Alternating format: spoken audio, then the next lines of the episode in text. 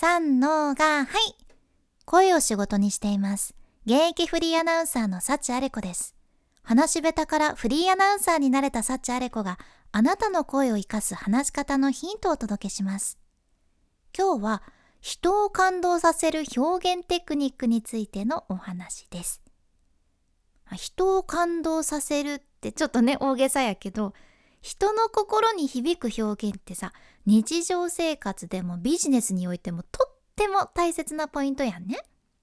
であなたはどうかいな自分の気持ちを表現してもなんか相手にそんなに響いてない感じがするとかありきたりなことしか言えないんだよなとかって思われたことないですか？私は喋る仕事をしとるけん、まあ、この表現方法についてはね今までたくさん悩んできたっちゃね。でいろいろ経験していく中で面白いことに同じようなことを言っとっても本当にちょっとした言葉のチョイスやったり言葉の組み合わせで相手が受け取る印象もそれから反応も全然違うわけなんですよ。やけん今日は私も本業でよく使うものでかつ相手の心に響く表現のテクニックを一つあなたにご紹介いたします。そのテクニックっていうのが矛盾する言葉を組み合わせるっていうものなんですね。まあ、矛盾する言葉って、まあ、つまり本当なら両立しない言葉なんですけどシンプルなところで言うと明るくて暗いとか苦くて甘いとかやね、まあ、本当にいろいろありますよね。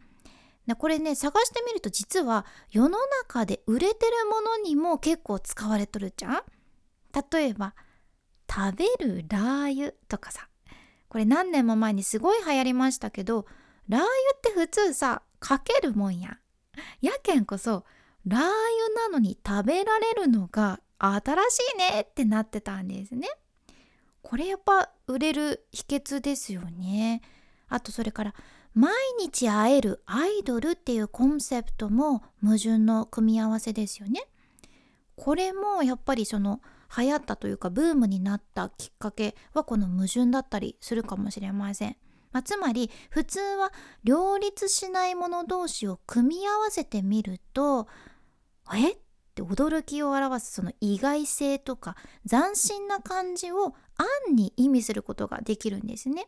でそして他のものともしっかり差別化できて相手の心に響かせられるわけなんですよ。で私サチアレコは本業でテレビリポーターもしています。でこのテクニックはねグルメリポートでねめちゃめちゃ使えるっちゃね。例えば「うわ濃厚なのに後味さっぱりしてますね。とかさ。これって後味さっぱりしてますねってだけ言うのとはこうだいぶ相手の心に残る印象が全然違うんですよ。濃厚なのにさっぱりしてるっていうのがやっぱり斬新なんよね。であとそれからカロリーが低いのにお腹に溜まって満足感ありますねっていうのも結構使えるんですね。これもただ満足感ありますねだけじゃなくってカロリー低いのにっていうそんな矛盾の言葉を入れることで簡潔にメリットを上乗せできるんですよね。これやっぱりグルメリポートでね欠かせないなって思うポイントなんですよ。矛盾を組み合わせるとなんかあれなんかこの人すごいこうリポート深みがあるなって思ってもらえるっていう そんな深いこと言ってないのにね これは結構です使えるんですね。